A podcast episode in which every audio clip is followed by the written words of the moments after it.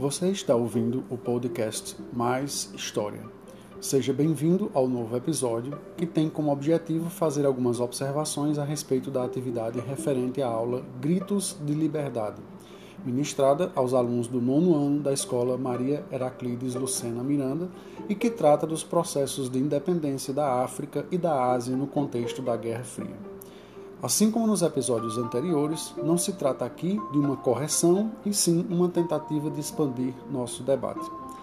Para isso, faço a seleção de algumas respostas que me permitam apontar novos caminhos para o estudo dos objetos de conhecimento, assim como reforçar pontos já trabalhados. Quando entender necessário, chamarei a atenção para descuidos ou equívocos cometidos no que diz respeito ao uso de informações apresentadas no livro didático, mas sempre com o intuito de avançarmos contando com a participação dos alunos, que não serão identificados em minha fala. Tudo pronto? Vamos começar então.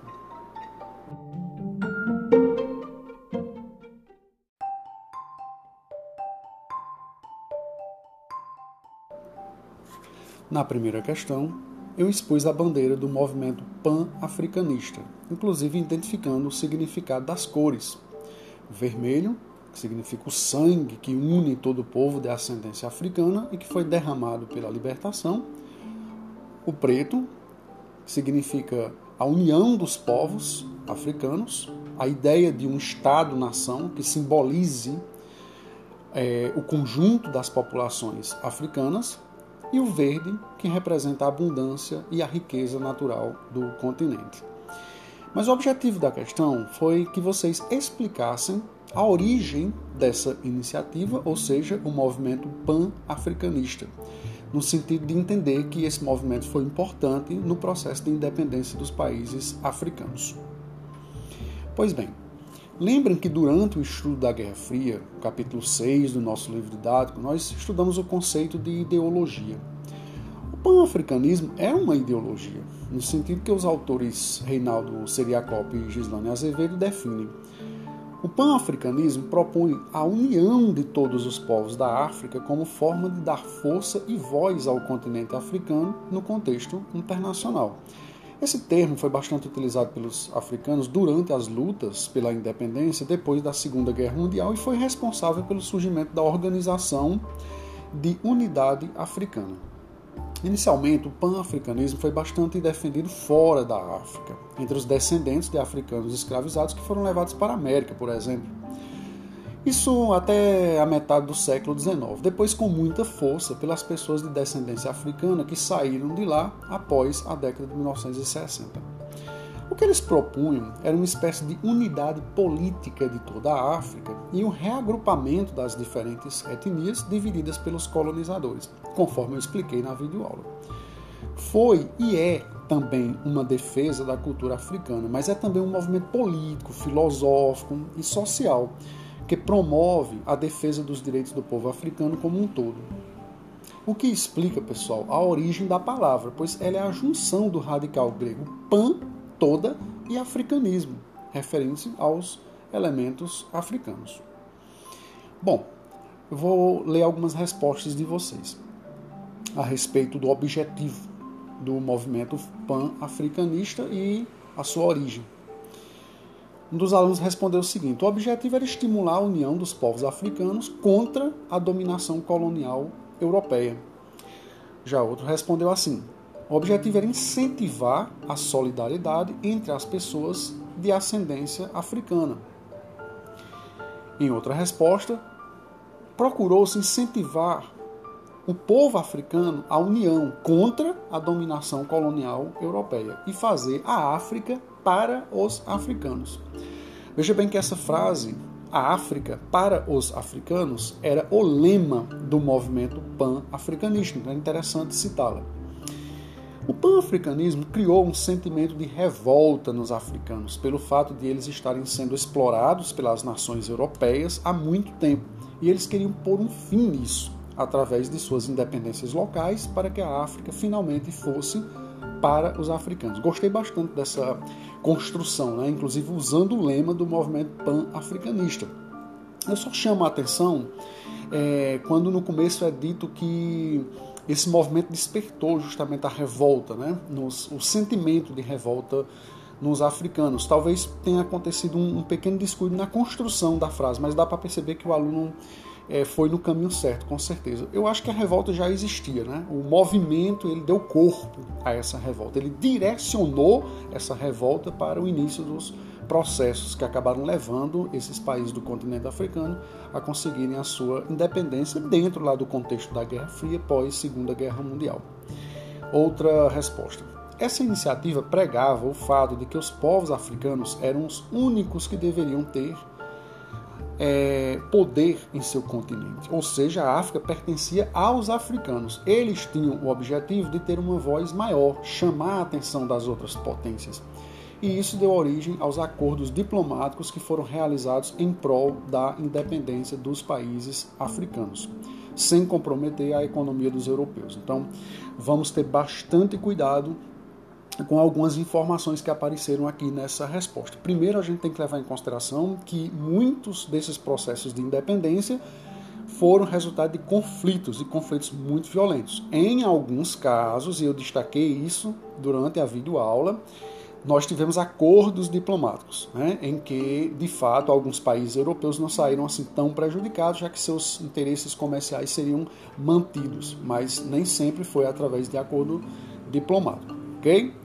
foi um movimento cujo lema era a África para os africanos, influenciados pela autodeterminação dos povos. Muito, muito interessante se colocar isso também. Eu acho que com essas respostas que eu selecionei, a gente faz uma síntese daquilo que foi discutido e daquilo que vocês responderam.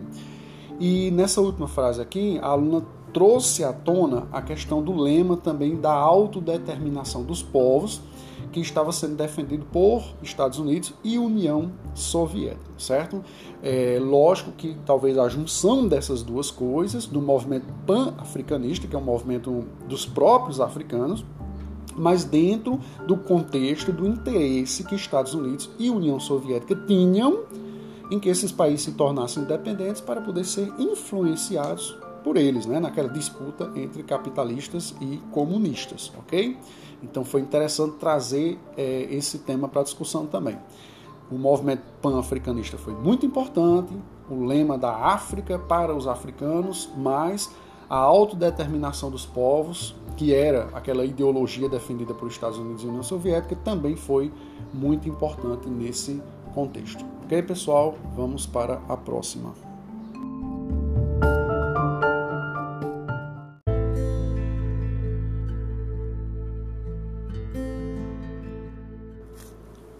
Na segunda questão, eu coloquei dois mapas, um do continente africano e um do continente asiático, destacando como se deu a política de alinhamento durante a Guerra Fria entre os países que faziam parte desses dois continentes. Ou seja, eles se aliaram a Estados Unidos ou à União Soviética. No entanto, alguns países preferiram não se alinhar, portanto, não se tornaram aliados nem dos Estados Unidos, que representavam o capitalismo, nem da União Soviética, que representavam o comunismo. Então eu coloquei assim na questão. Nesses mapas, nós temos a divisão dos países africanos e asiáticos em comunistas ou capitalistas durante a Guerra Fria. Em sua opinião, por que alguns países resolveram não se alinhar às superpotências? Aqui eu vou partir direto para as respostas de vocês, já que a questão era opinativa e a maioria se posicionou de forma clara e inteligente. Gostei muito das respostas. Então vamos lá. Os objetivos dos não alinhados era manter uma posição neutra. É muito interessante esse conceito que foi usado aqui, a posição neutra. Muito difícil falar em neutralidade nas relações internacionais, nas relações políticas entre os países, no mundo que já estava em processo de globalização assim bem intenso.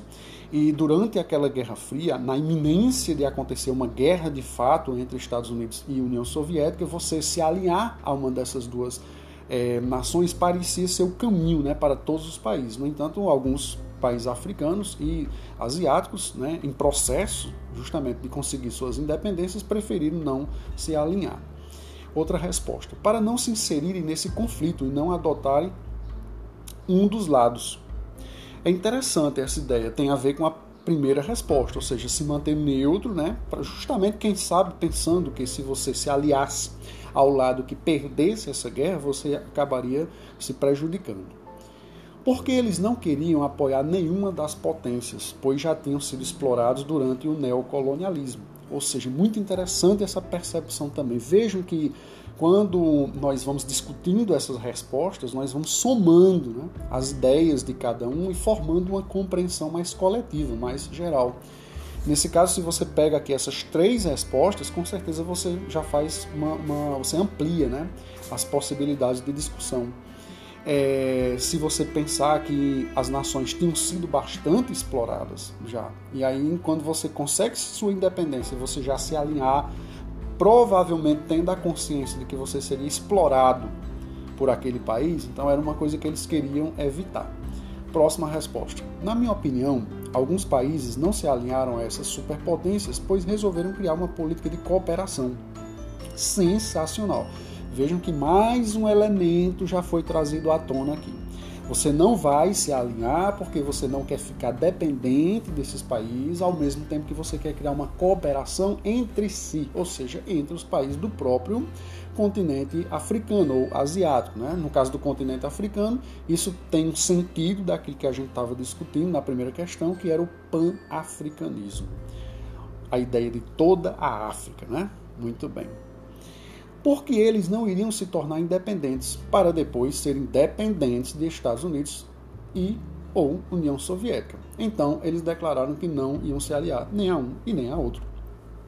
Porque os países africanos eram submissos às nações europeias e com a conquista de suas independências, alguns decidiram não se alinhar a Estados Unidos ou União Soviética para não ficar novamente submissos a outras nações, que é o caso a gente já discutiu como uma relação de tensão constante entre União Soviética e Estados Unidos após a Segunda Guerra Mundial, em que havia a iminência de um novo conflito de dimensões mundiais, só que muito mais letal, em decorrência da existência da bomba atômica e um patamar armamentista muito maior. Então, a ideia aqui era justamente de temer um alinhamento, né, para você não entrar nessa corrida armamentista, etc. e tal porque eles deviam estar passando por alguma crise interna e não queriam se arriscar se alinhando a algum lado, assim perdendo acordos políticos e econômicos com outros países. Muito boa essa resposta também.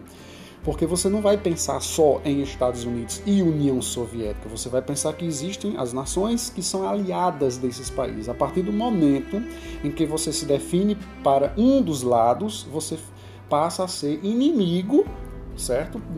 Pelo menos do ponto de vista assim das relações entre os países do ou dos países que se aliaram ao seu inimigo.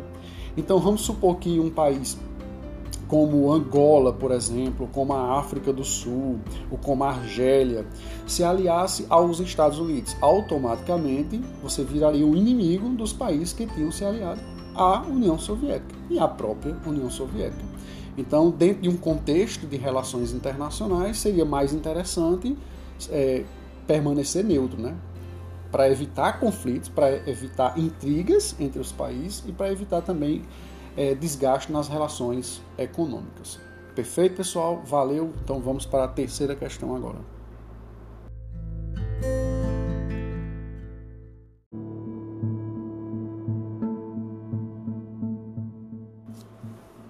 Nessa terceira questão, eu coloquei um texto, um texto um pouco longo, por isso eu vou evitar de ler, mas que trata da relação entre o antigo processo de recolonização do continente africano e asiático, que nós chamamos também de imperialismo ou neocolonialismo, e os atuais conflitos existentes no continente africano. A pergunta que vocês deveriam responder era a seguinte: com base no que é dito no texto acima, qual a relação entre os atuais conflitos étnicos na África e o antigo domínio europeu?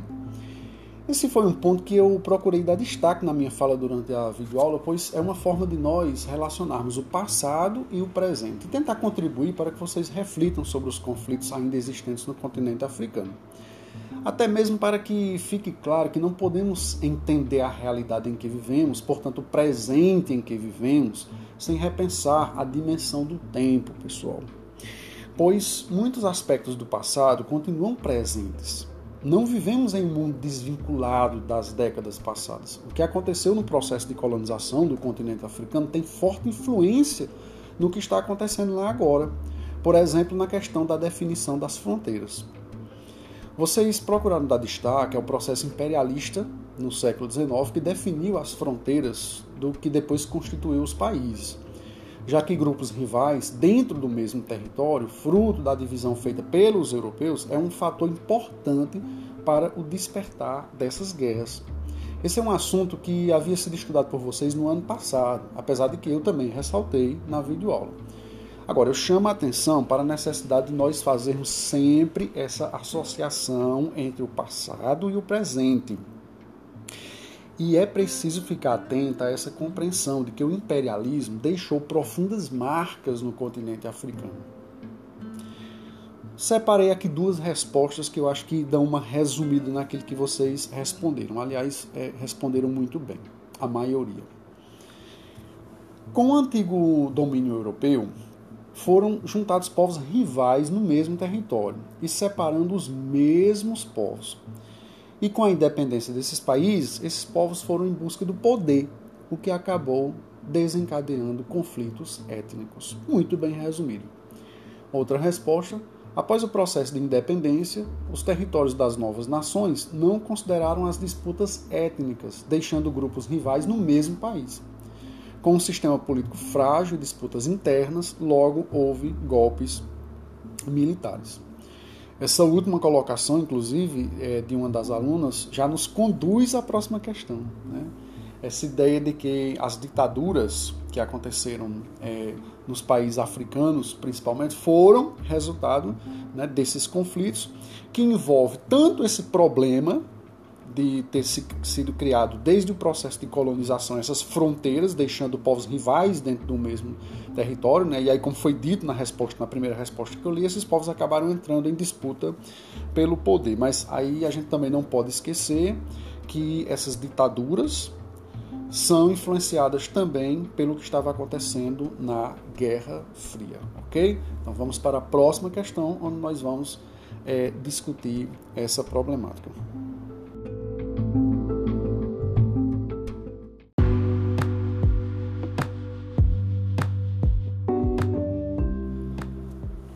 Quarta questão, eu coloquei uma charge muito interessante que mostra dois africanos carregando um europeu numa charretezinha. Um está puxando, o outro está abanando ele. Aí no quadro seguinte, nós temos uma imagem muito parecida, só que ao invés de nós termos um europeu, nós temos um outro africano. Sugerindo a ideia de que os africanos, quando conseguiram a sua independência, na verdade só conseguiram foi transferir a dominação, a exploração, a escravização dos europeus para os próprios africanos. Essa é a crítica, essa é a mensagem, essa é a ideia que a charge está passando, segundo a interpretação de quem fez o desenho. A charge ao lado tenta ilustrar o que aconteceu com algumas nações africanas depois da independência. Relendo o tópico Ditaduras Militares, na página 167 do livro didático de História, tente explicar a causa do surgimento dessas ditaduras.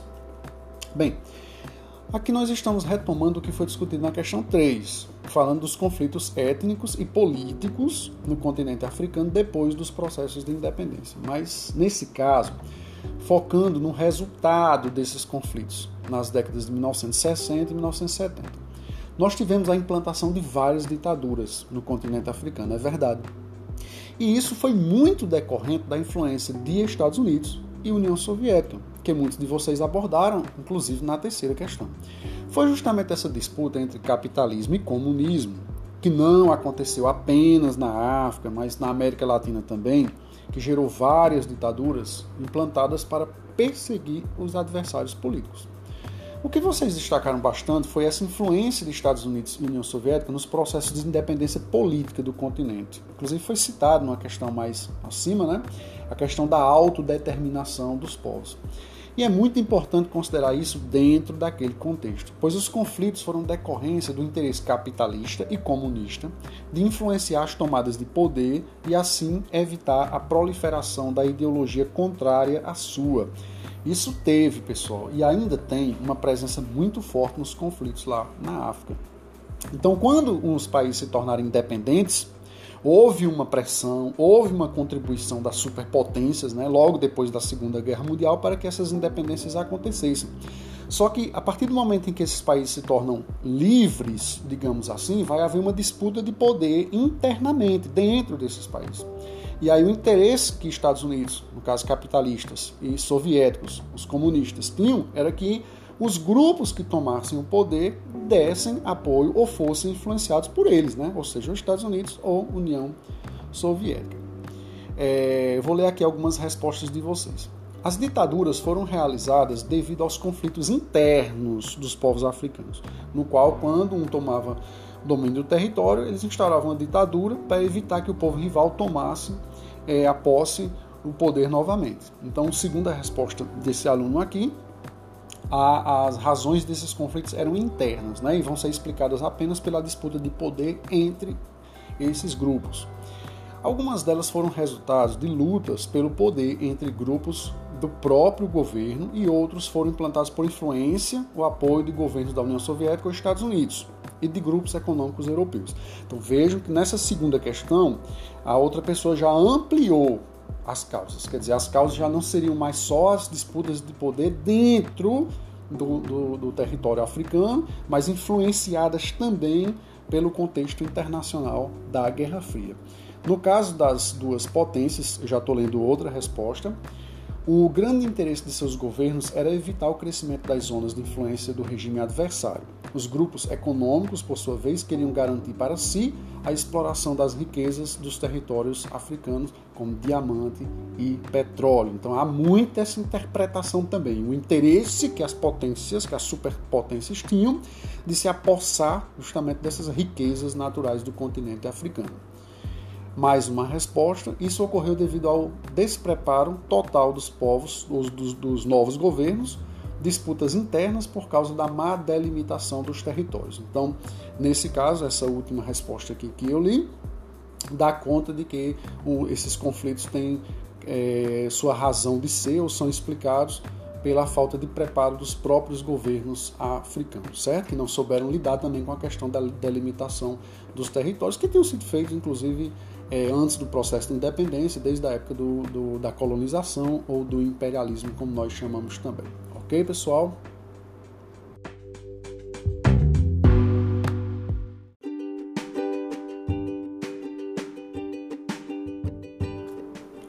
Chegamos ao final de mais um podcast. Penso que é fundamental que ouçam esses comentários, pois eles são um prolongamento de nossas atividades. Minha sugestão é que você, agora que viu as videoaulas, resolveu as tarefas e ouviu o podcast, releia a primeira parte do capítulo 7 do livro didático, que trata da descolonização da África e da Ásia após a Segunda Grande Guerra porque certamente você aprenderá muito mais fazendo isso. Até a próxima e bons estudos.